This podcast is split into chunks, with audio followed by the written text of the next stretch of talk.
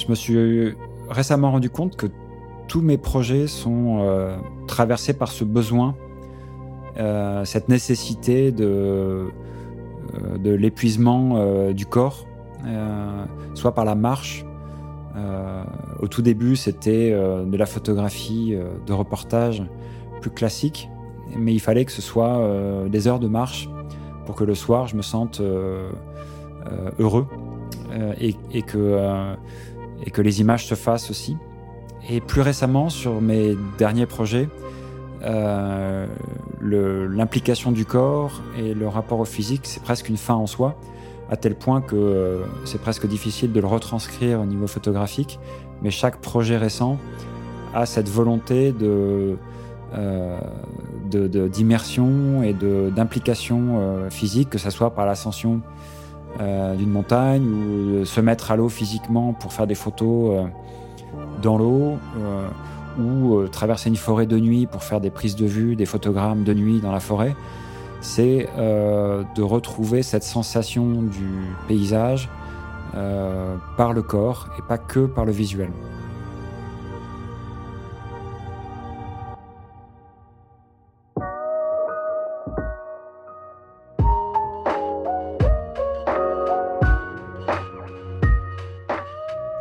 Salut, Salyosha, bienvenue dans Vision.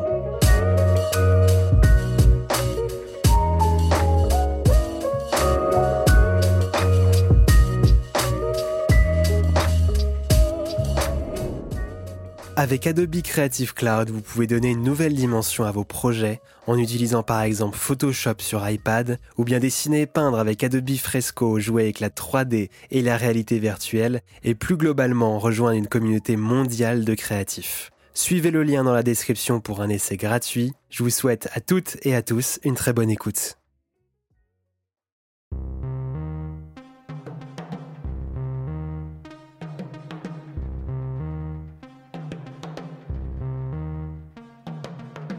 C'est l'image que j'ai ressortie récemment, euh, que j'ai faite en 2005 euh, pendant mon premier projet sur euh, les contours de l'Europe, les nouveaux contours de l'Europe et l'héritage soviétique dans, les pays satellites de la Russie. et c'est un ami, Jérôme Barbosa, qui en voyant cette image m'a dit que ça représentait un petit peu le, petit train de l'histoire. Et, ce petit train de l'histoire finalement nous, nous rattrape aujourd'hui. Euh, l'intervention, euh, la guerre, euh, l'agression ultra violente de la Russie sur l'Ukraine nous rappelle à quel point l'histoire n'est jamais vraiment totalement digérée et non réglée, même si on a tendance à se voiler un peu la face, elle se rattrape. Elle, se, réinvite dans le présent finalement, cette, ce passé. Donc voilà, cette statue de Lénine au bout de ce petit train de l'histoire semble plus, plus d'actualité que jamais. C'est une place donc euh, à Kharkov qui est enneigée avec des traces de pas, quelques stands de fêtes foraines et des rails qui partent euh, du premier plan jusqu'à l'arrière-plan. Et en arrière-plan, il y a cette euh, statue de Lénine qui, surplombe cette scène. Au fond, quelques immeubles. cette attraction de la fête foraine qui s'appelle Bomber, voilà, qui évidemment chargée de sens aujourd'hui. Donc qui va au-delà de cette idée d'une fête foraine où, personne en fait euh, n'est présent. Euh, le ciel est assez plombé. Euh, et, puis, et puis ce théâtre, on dirait un peu comme un théâtre, comme une pièce qui vient de se jouer ou qui va se jouer. Et sachant que donc on est en 2005 et qu'en 2022, ben, cette, scène est en train de se rejouer comme jamais on aurait pu l'imaginer.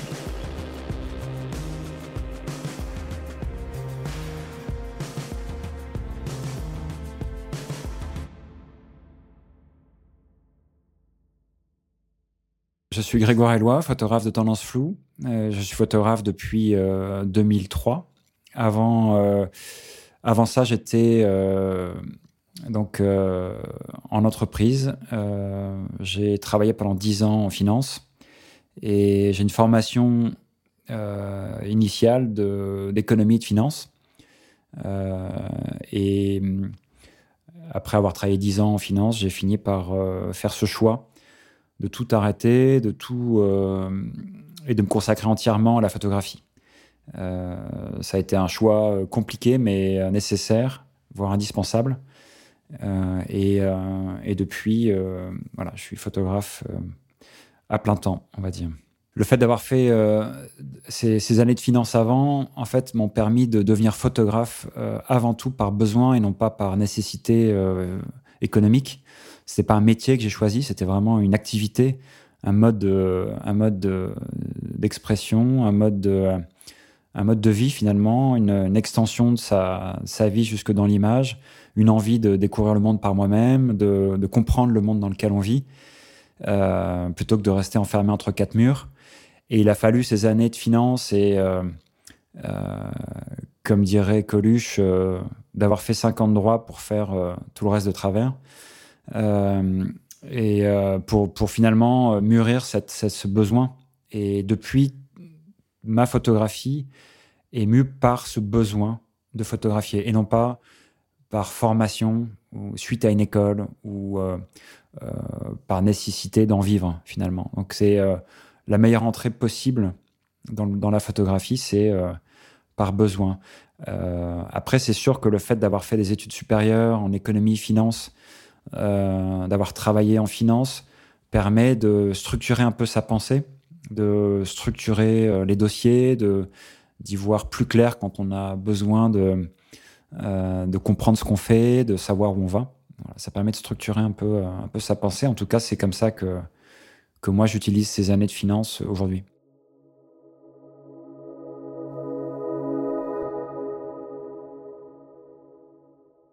Alors, mon premier souvenir photographique, c'est très visuel en fait. C'est la ville de New York. Euh, à cette époque-là, donc je venais, c'était mon premier, mon premier job euh, en finance, c'était de venir euh, travailler à New York et la lumière m'a littéralement explosé la figure. Qui est très particulière là-bas, puisque c'est bord de la mer, puisqu'elle est, elle est, ces réverbérations de tous ces immeubles, tous ces gratte-ciels, ces, ces, lignes verticales qui débouchent toujours vers un horizon. donc visuellement, ça a été un choc. Et puis ça a été la rencontre de deux photographes amis, Christophe Agou, Antoine Passera, qui m'ont montré ce qu'ils faisaient, tout simplement de la photographie noir et blanc dans la rue, et qui faisaient des planches contact, chose très très simple, mais que je ne connaissais pas.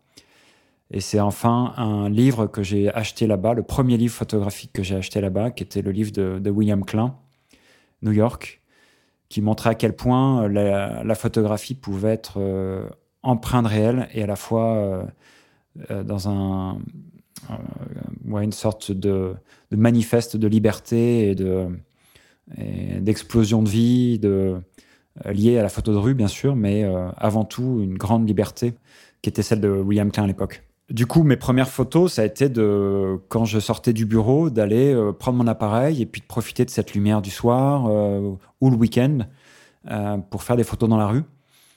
C'est assez intéressant de revenir d'ailleurs sur ces premières planches contact, puisqu'il y a déjà le cadre, il y a déjà le sujet, il y a déjà.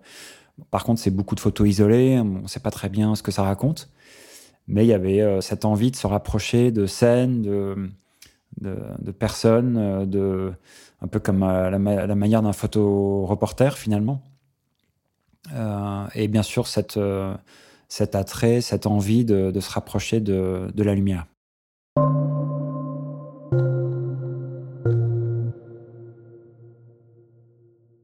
J'ai rencontré Stanley Green au tout début de mon parcours de photographe à temps plein en 2003, grâce à Daphné Anglaise qui est donc au, au, bureau du New York Times à Paris euh, et qui est donc euh, la, chef photo du, bureau euh, parisien du New York Times.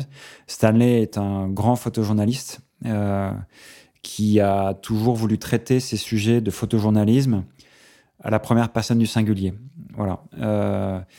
C'est quelqu'un qui m'a d'une grande profondeur, d'une très grande connaissance de la photographie, qui travaillait sur des zones géographiques sur des longues périodes et euh, qui m'a appris tout simplement euh, ce que c'était que de choisir une photo dans ses planches contact, de euh, s'engager pour un sujet, d'y retourner, de ne rien lâcher le moins possible, et puis de c'est ce qui m'a appris finalement à, devenir un photographe conscient des photographies qu'il fait et des projets qu'il souhaite qu'il souhaite produire.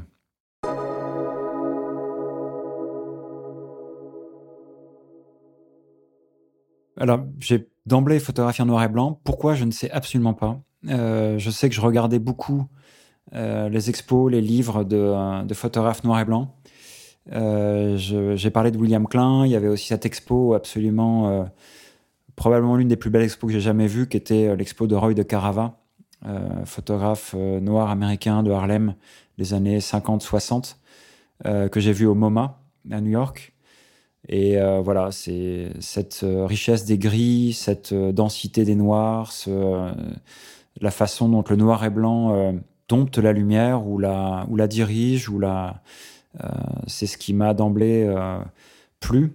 Et, euh, et, puis bien sûr le tirage, qui est quand même plus facile en noir et blanc qu'en couleur, et de voir qu'on peut, comment dire, prolonger la photographie jusque dans le tirage. J'ai assez rapidement appris le tirage avec Jason Bach, qui est un excellent photographe et très très bon tireur. Et j'ai pu voir cette, voilà, cette richesse des noirs, des, et, ces contrastes qui finalement euh, révèlent cette lumière. Euh, je considère que la couleur est peut-être probablement trop proche du réel euh, et que j'ai besoin du noir et blanc pour exprimer cette vision personnelle, ce monde intérieur qui est le mien et qui, qui rend compte de ce que je vois, mais qui rend compte aussi de, de comment je me sens finalement. Et accessoirement, c'est aussi une, noir et blanc, c'est aussi quelque chose qui permet de finalement accorder comme une, partition de musique assez facilement euh, des vues d'intérieur, des vues d'extérieur, des vues avec des lumières fortes, plus ou moins de nuit. Euh, euh, alors que j'ai toujours trouvé que la, couleur était très difficile à, gérer. Stanley est un photographe noir et blanc avec, avec qui donc faisait des, des images très sombres, notamment tout ce travail sur la Tchétchénie qui a duré plusieurs années. Euh, qui a marqué l'histoire de la, de la Tchétchénie, bien sûr, et puis l'histoire de la photographie, avec ce, ce grain, avec ce, cette densité des noirs, et qui, poisseuse, j'ai envie de dire, qui rend vraiment compte de la situation sur place, cette, cette, cette horreur de la guerre en Tchétchénie qui se retrouvait euh, dans ces images noires et blancs très poisseuses et très charbonneuses. Euh, c'est le cas aussi des images de, Joseph Koudelka, notamment sur euh, ses projets euh, de la série Chaos, ou Michael Ackerman aussi, avec ce, flou tremblé, etc. C'est vraiment, le noir et blanc pour moi, c'est une photographie à la première personne du singulier.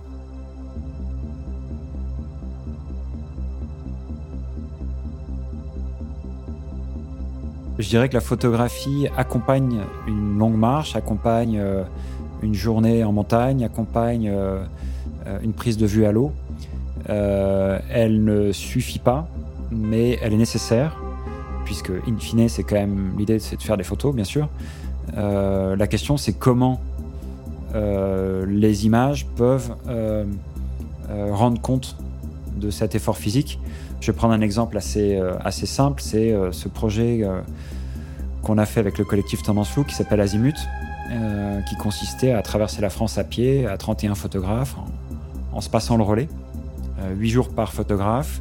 Chacun euh, a un, chemin euh, libre, une destination libre. la seule chose, c'était d'avancer et de photographier. On s'est très vite rendu compte que marcher et photographier ne sont pas forcément compatibles. On peut avoir marché, être très heureux d'avoir avancé, d'avoir accompli cette marche, d'avoir donc physiquement avancer sans pour autant avoir de bonnes photos. Donc il faut réussir à, mêler les deux et, à se dire que les deux sont peut-être deux comment dire, démarches parallèles, mais de faire en sorte qu'il euh, n'y ait pas l'une sans l'autre.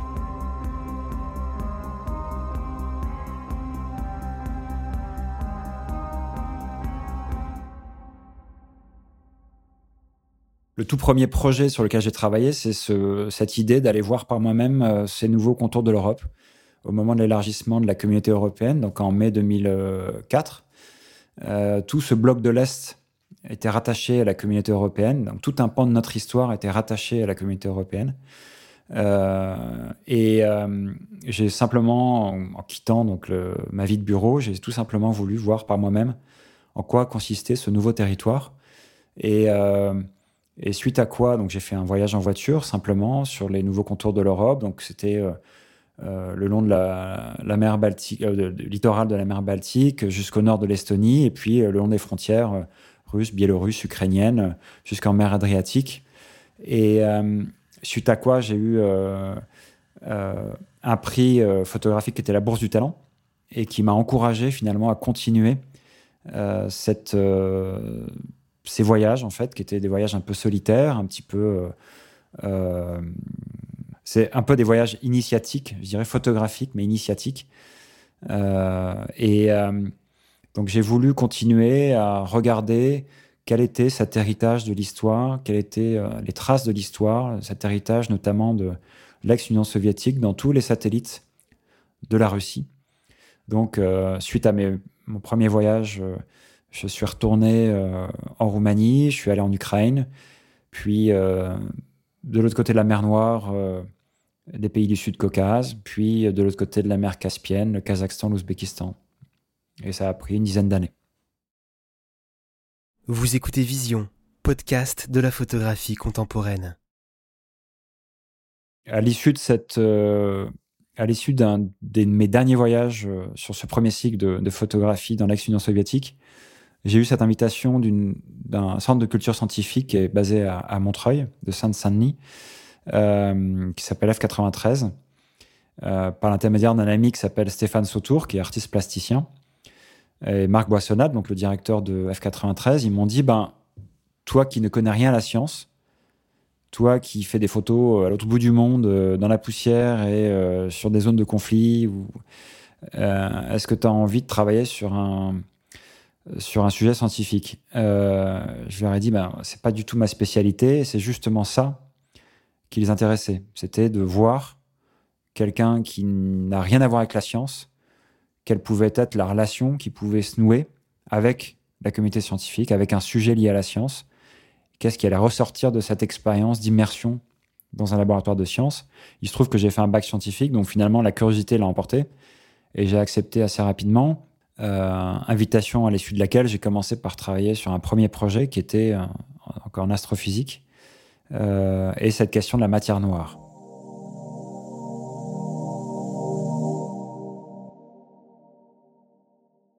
Donc à la faveur de ce premier projet qui s'appelle A Black Matter, qui était donc une enquête photographique sur la recherche sur la matière noire, donc cette matière manquante dans l'univers, qui fait appel à des notions comme le vide, qui n'existe pas réellement finalement. le vide est toujours rempli d'une matière euh, plus ou moins présente, mais il y a toujours de la matière. Et puis cette question du noir aussi, qui est une façon pour les scientifiques d'exprimer euh, la connaissance qui manque par par la question du noir comme un trou noir. On ne peut pas l'observer. Du coup, on l'appelle noir, comme l'énergie sombre ou la matière noire. Donc forcément, le noir, quand on vient du noir et blanc, ça, fait écho à son, travail photographique. Et à la, donc à la faveur de cette première euh, invitation et de ce premier projet, euh, j'ai voulu euh, développer une, une, trilogie sur la science de la matière. Donc la première, premier volet étant l'astrophysique, la science des particules, puis un chapitre sur la géophysique, la géologie et la sismologie. Ça, c'est un travail que j'ai fait avec des scientifiques de, l'école normale supérieure, l'ENS. Et puis un troisième volet sur l'eau, qui est donc un travail qui finalement aborde la question de la glace et notamment de la glaciologie, que je viens de terminer avec des chercheurs de l'Observatoire Midi-Pyrénées à Toulouse.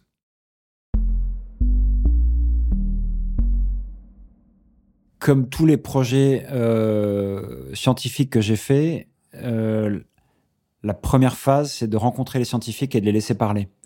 Ils étaient même surpris euh, de me voir arriver comme un photographe sans appareil photo et qui ne pose que des questions, qui cherche à comprendre.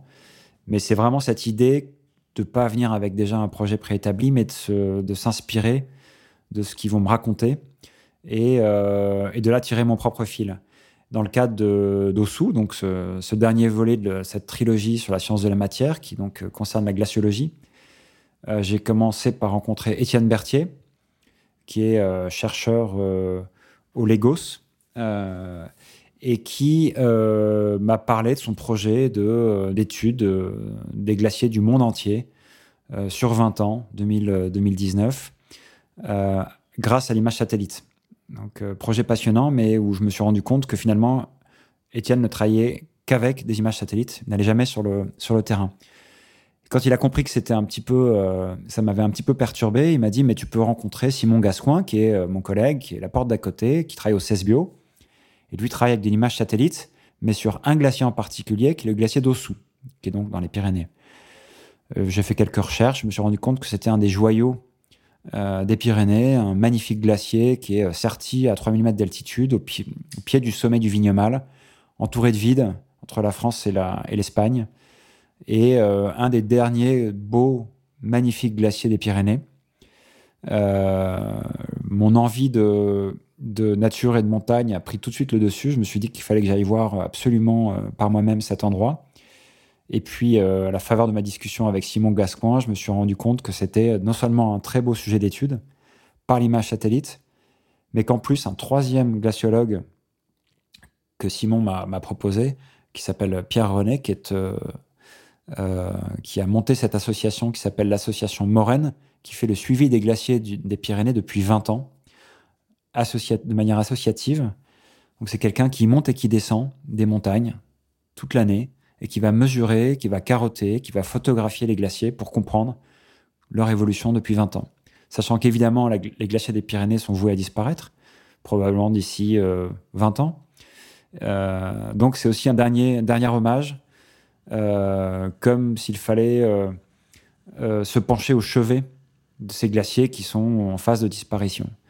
Et c'est ce, dernier hommage que j'ai voulu rendre à ce, magnifique glacier, qui est le glacier d'Ossou.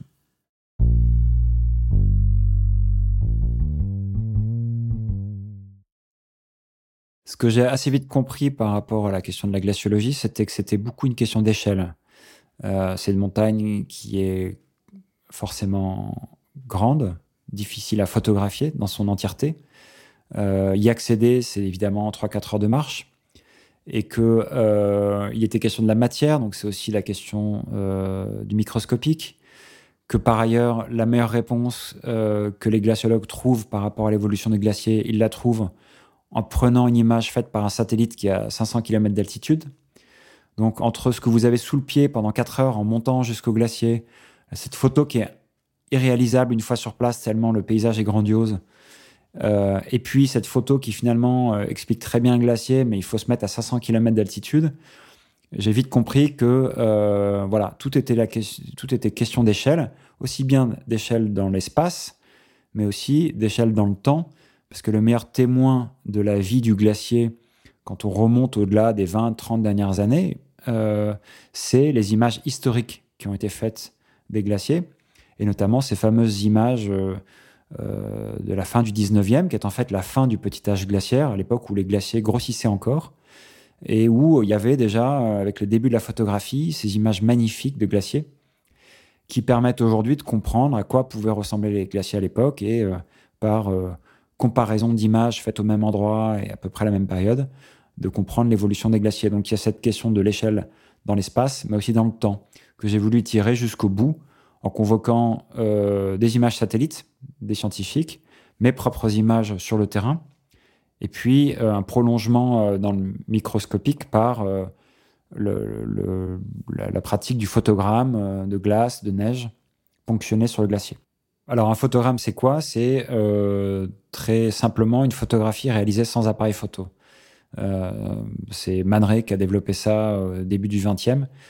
Euh, mais essentiellement en laboratoire, euh, ça consiste tout simplement à poser un objet sur du papier photosensible dans le noir ou à la lumière rouge, donc euh, la lumière inanitique, et qui, en allumant la lumière ou de la pièce dans laquelle vous êtes, ou simplement en faisant une photographie au flash, le papier est exposé par la lumière, mais l'objet posé dessus laisse une trace de son opacité sur le papier.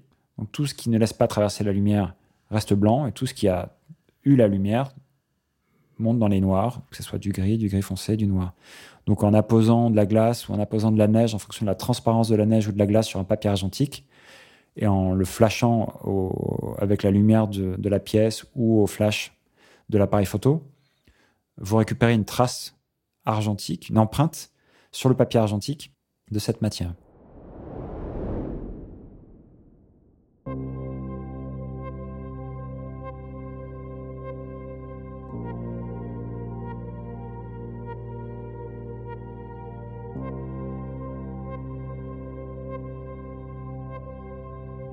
Sur cette série, je pense à une, image en particulier qui a, beaucoup circulé et qui continue de, euh, de me fasciner, moi, je pense d'autres gens aussi. C'est ce, pic acéré euh, qui est un des sommets euh, tout proche du sommet du Vignemale, sachant que le Vignemale, c'est le, sommet le plus haut des Pyrénées, qui ressemble un petit peu à une dent de requin.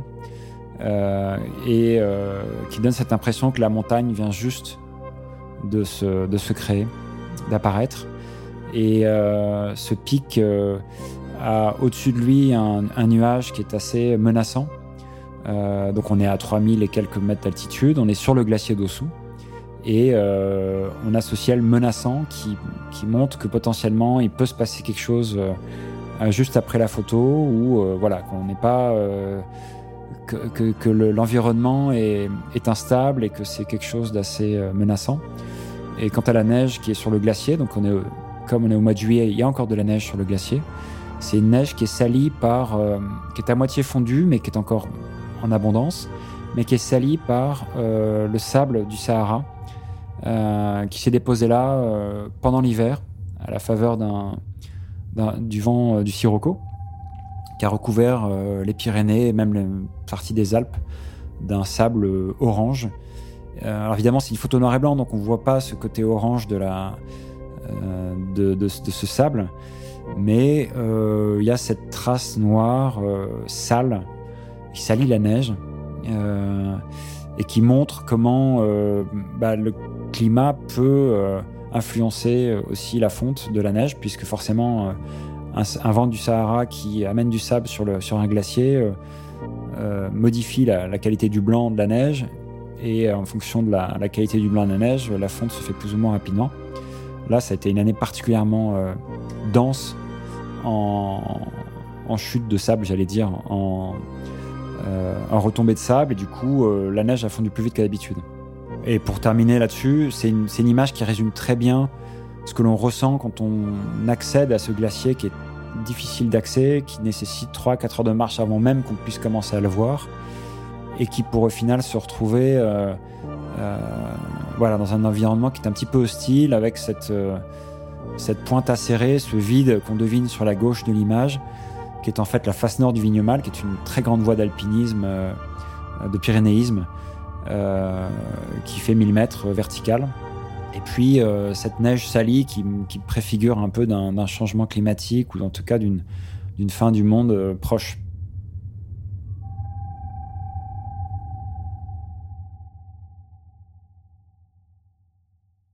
Quand vous êtes photographe et que vous allez voir un, scientifique euh, sans appareil photo, c'est euh, assez vite pour entrer dans un dialogue.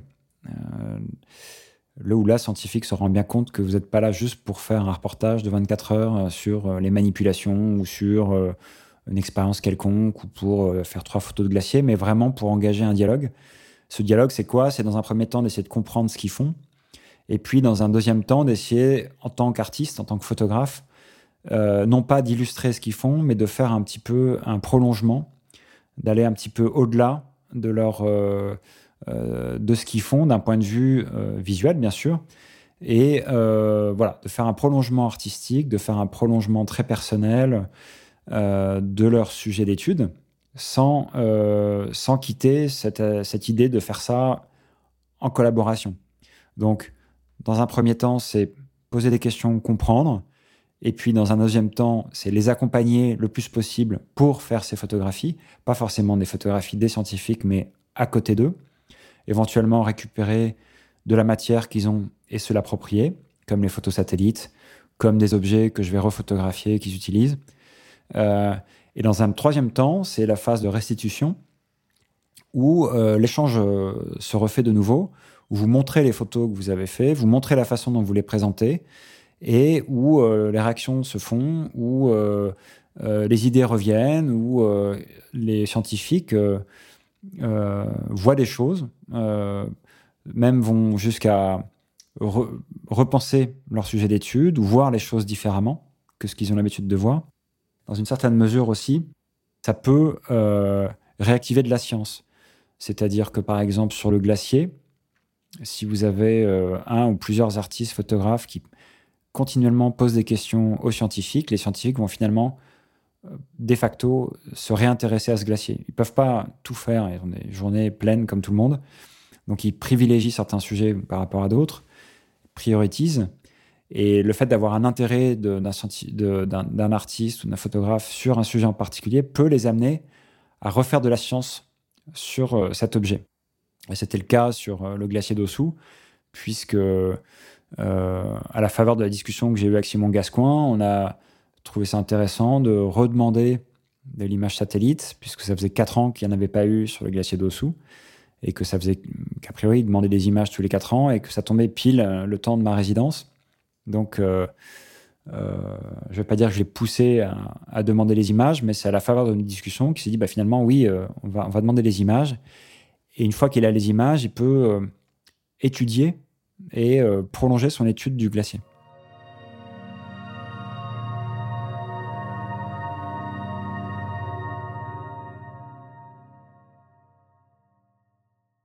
Étant moi-même passionné par la photographie, par le support photographique aussi, puisque je viens du, de l'argentique, donc du négatif, du tirage, ce qui implique des conditions de conservation, une manipulation. Euh, euh, il y a un aspect très physique aussi, euh, de rentrer dans un labo, d'y passer des heures, etc. Donc il y, a, il y a toujours cet intérêt et cette passion de la photographie en tant que matière, voilà, comme objet.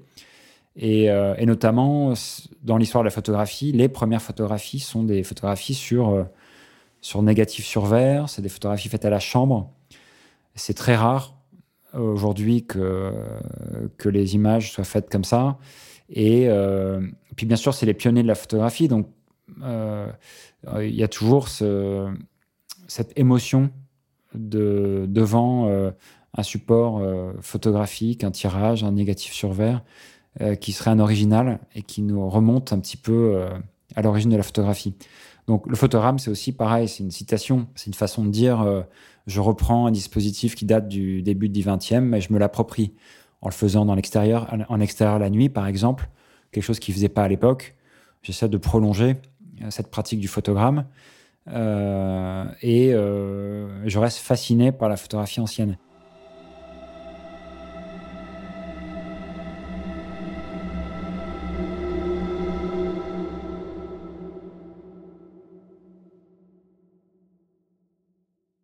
Dans le cadre du projet euh, OSU, donc sur ce glacier des Pyrénées, j'ai eu assez vite, euh, dans, le cadre de mes recherches, euh, l'occasion de tomber sur le fond de Jeanne Truta, qui est photographe de la région Occitanie, qui, était le conservateur, fondateur du, du Muséum d'histoire naturelle de, de Toulouse, et dont le fond photographique est conservé là-bas.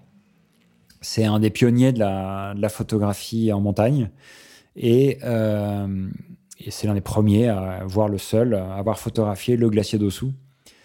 Et notamment cette image magnifique de, des séracs euh, de la partie basse du glacier qui n'existe plus depuis longtemps, euh, qui est une photographie qui date du fin 19e, qu'on trouve assez facilement sur le, sur le net et qui en très bonne définition, ce qui permet de zoomer et de voir la moindre poussière du négatif sur verre, de voir le moindre détail de cette prise de vue, et qui est un voyage en soi, voyager dans l'image. Euh, je me suis rapproché du Muséum d'histoire naturelle de Toulouse pour savoir s'il était possible de, voir l'original, euh, de se rapprocher de la source, de l'origine même de la glaciologie sur le glacier d'Ossou, puisque c'est probablement l'un des rares documents euh, historiques de, ce glacier.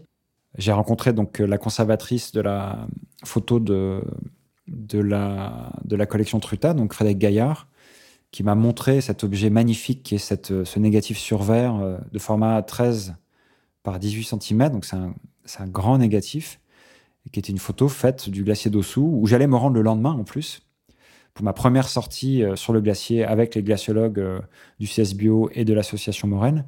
Frédéric Gaillard donc m'a montré ce négatif sur verre et il m'a tout de suite venu à l'idée que, que ce serait un très bel hommage à la fois à l'objet et à la fois à la photographie de Truta que de faire un tirage de cette photographie. Alors, il était évidemment hors de question de sortir le négatif du fond.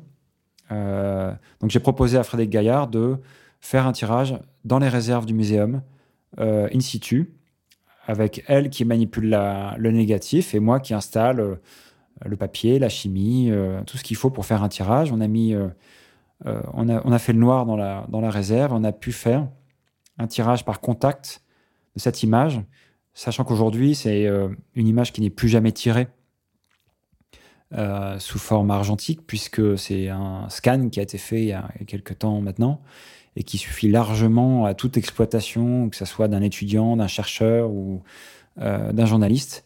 C'est un scan en très très bonne définition, donc il n'y a plus aucune raison de faire un tirage de cette image.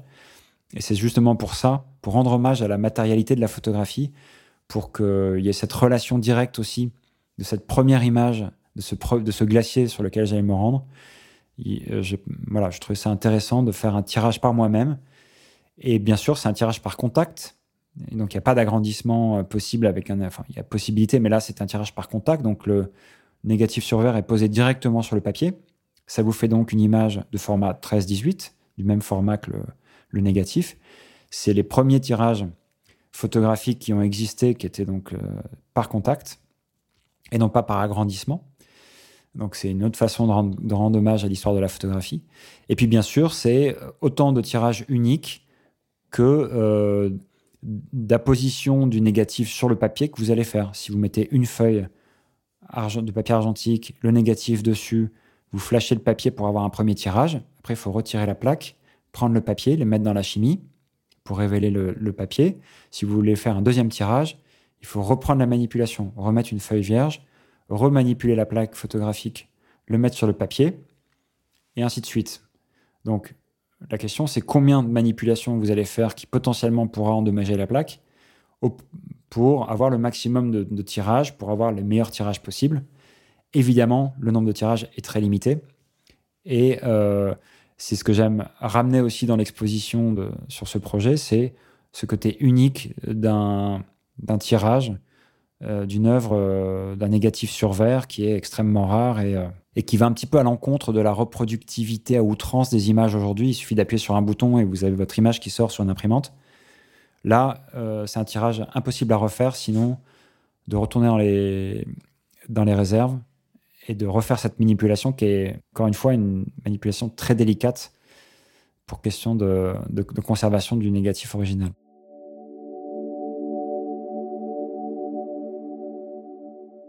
Les résidences, en fait, c'est probablement la meilleure, euh, la plus belle façon de travailler quand on est photographe, puisque vous avez une invitation à travailler sur un sujet que vous avez écrit, que vous proposez, sur une zone géographique ou sur euh, un domaine, euh, pendant un temps imparti, mais généralement un temps plutôt long, avec une grande liberté, et puis, et puis cette nécessité que moi j'affectionne particulièrement, qui est de, de rentrer en immersion. Euh, donc pour moi, c'est le, plus beau cadeau qu'on puisse faire à un photographe, c'est de lui proposer une résidence. Euh, donc euh, le troisième cycle de projets sur lequel je, travaille, et qui sont les, le cycle plus récent, on va dire, qui est ce cycle sur l'environnement et sur cette nécessaire reconnexion à la nature que nous devons tous faire, selon moi. cette crise de sensibilité dont parle Baptiste Morisot et et une, sensibilité que moi je recherche de nouveau en allant en forêt, en allant dans l'eau, euh, en allant en montagne. C'est grâce aux résidences. Et euh, quand, par exemple, il a été question lors de mon deuxième projet science, aux côtés des géophysiciens du laboratoire de géologie de l'école normale supérieure, euh, il a été question donc de se rendre sur cet affleurement rocheux. Donc c'est en fait une faille fossilisée euh, qui date de 100 millions d'années, qui est dans le manteau terrestre, qui est euh, le reste d'une trace de, tremblement de terre qui, euh, qui a eu lieu à l'époque. Il se trouve qu'à cet endroit-là, donc c'est en Italie, au nord de l'Italie, le manteau terrestre est à ciel ouvert. Normalement, le manteau terrestre, c'est plutôt sous 10-20 km de, croûte terrestre. À cet endroit-là, elle est à ciel ouvert. Donc c'est un peu un ciel, comment dire, un livre ouvert pour, pour tous les scientifiques.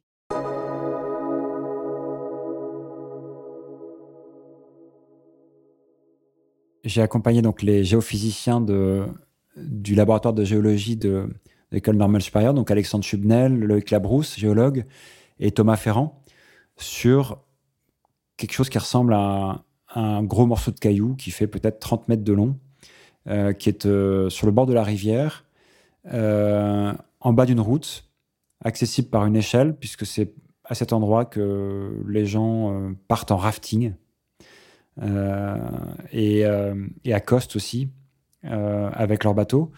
Et il se trouve que ce, ce morceau de caillou est un joyau pour les, géophysiciens, puisque ce, ce morceau de, de, manteau terrestre raconte l'histoire d'un séisme qui a eu lieu il y a 100 millions d'années à 40 km de profondeur.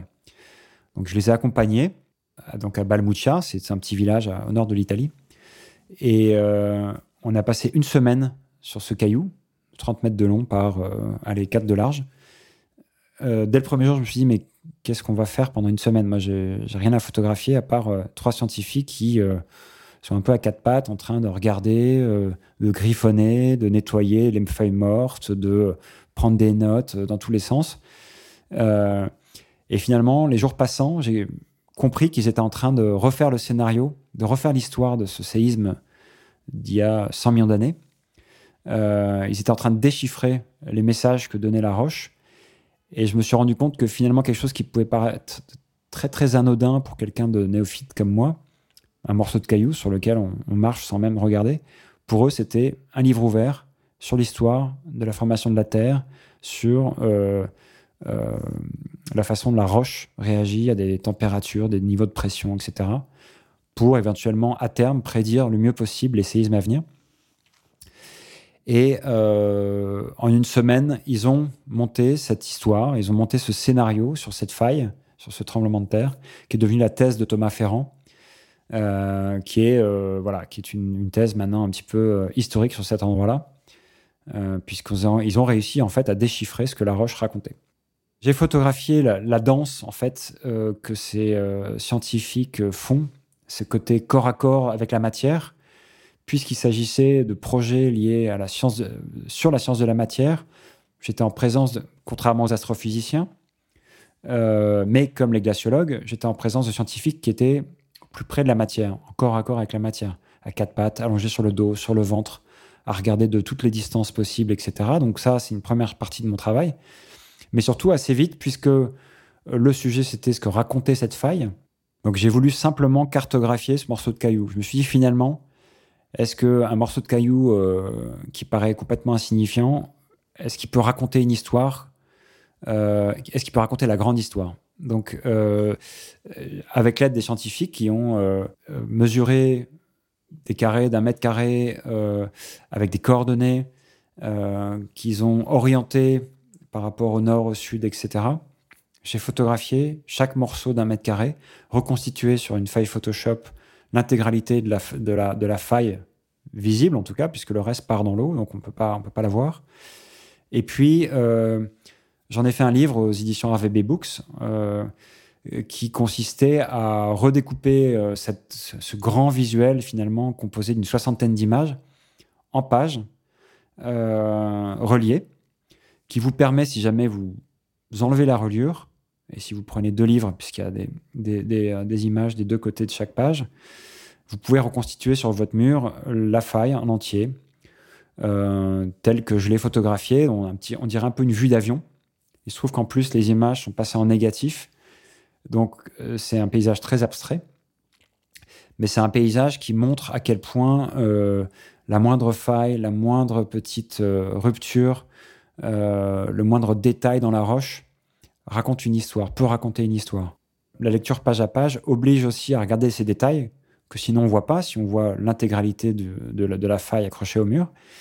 Et finalement, ça vous oblige un petit peu à prendre le temps d'essayer de comprendre ce que vous regardez, comme les scientifiques regardent eux-mêmes euh, chaque détail, puisque ça leur, raconte l'histoire qu'ils cherchent. Euh, voilà, donc finalement, toutes les images un petit peu annexes d'expérience, de dessin, de, de carottage, etc., ont été un petit peu écartées pour ne rester que sur l'os, en fait, sur le, sujet, le socle, l'objet réel de ce, de ce projet qui est ce morceau de caillou.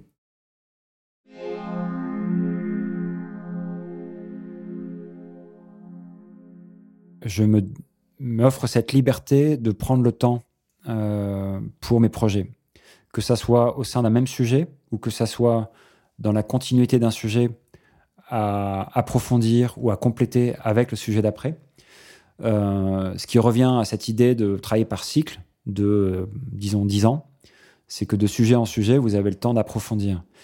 Après, euh, le temps est quelque chose qu'on ne maîtrise absolument pas en photographie. On peut passer un an à photographier un labo de sciences, comme c'est le cas, je l'expliquais tout à l'heure, en, géologie, pour au final ne retenir aucune image et ne retenir que les images qui ont été faites en une semaine. Euh, pour prendre un autre exemple, euh, combien de fois euh, je partais marcher avec mon appareil photo en me disant je vais trouver de la belle photo, je vais trouver des...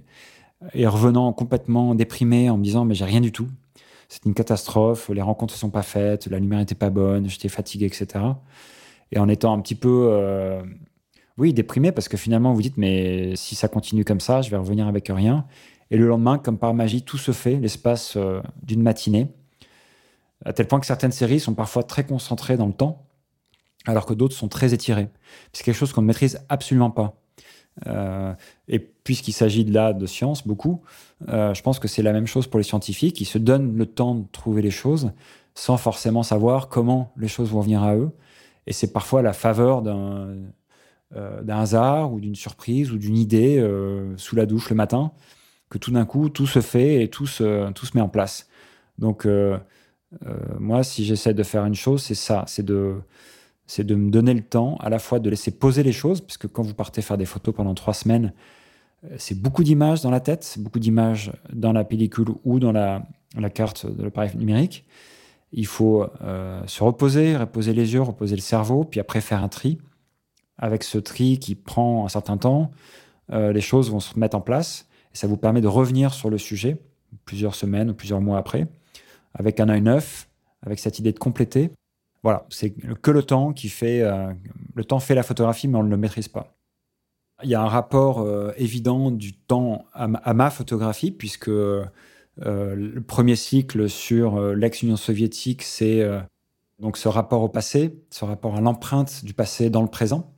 Et puis, et puis il y a donc c'est une évidence que l'assèchement de la mer d'Aral, par exemple, ou les guerres oubliées du Sud-Caucase,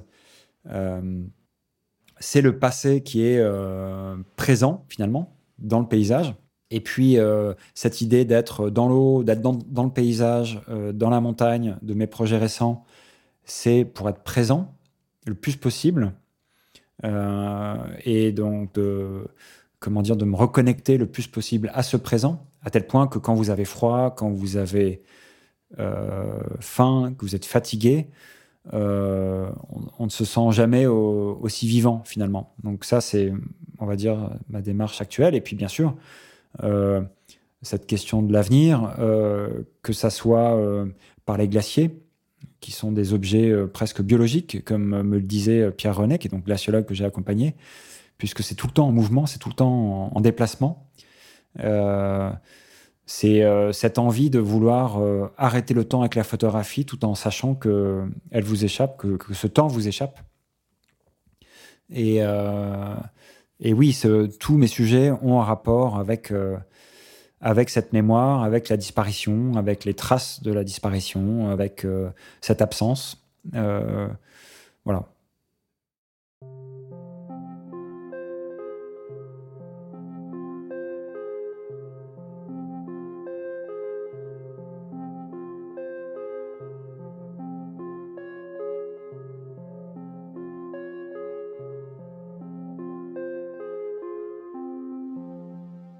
Il fait un temps couvert dans mes photographies. Euh, il fait généralement pas très beau. Alors, évidemment, d'un point de vue du noir et blanc, ça rapporte euh, de la matière, euh, ça rapporte du gris, du noir, ça rapporte des ambiances. je suis aussi originaire du nord de la France, donc j'ai plutôt, je, suis plutôt porté vers ces lumières du nord que celles du sud, même si je suis finalement quand même né dans le sud, à Cannes. Mais voilà, j'ai toujours voulu, j'ai toujours été attiré par ces lumières, ces lumières du nord, ces lumières douces, et notamment ces lumières couvertes par les nuages. Donc euh, voilà, dans mes photographies, il, fait mauvais.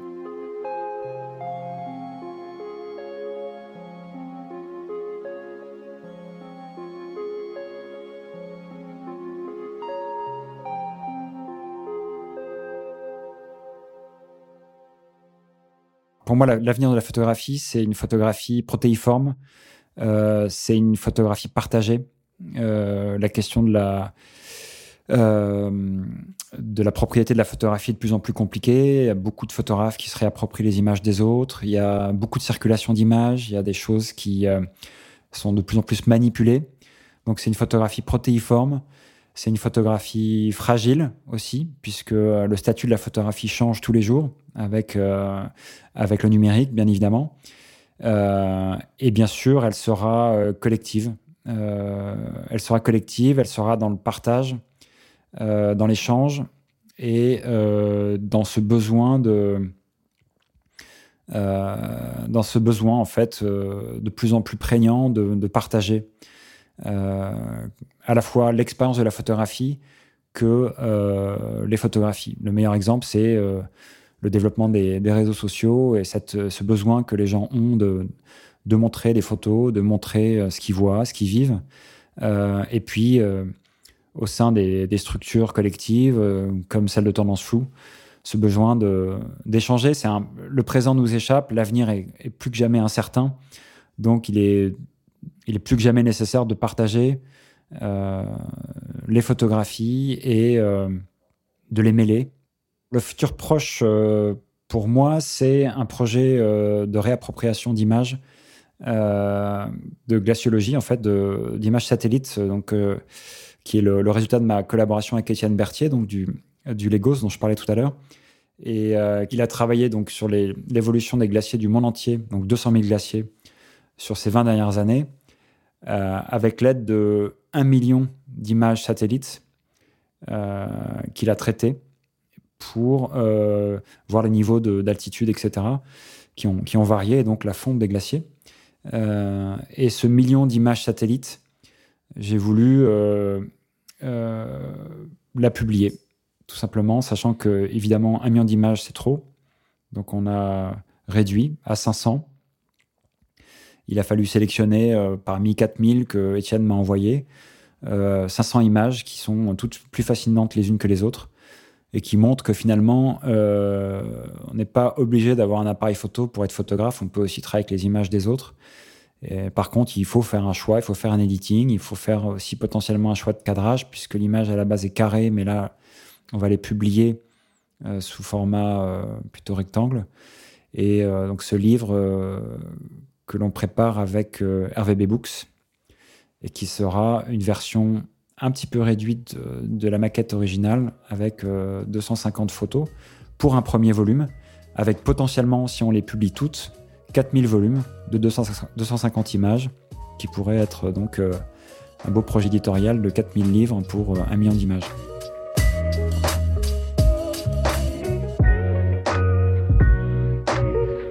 Merci d'avoir écouté Vision. Si le podcast vous a plu, abonnez-vous et partagez-le autour de vous. Laissez-nous une note et votre avis, ça nous aide beaucoup. À bientôt.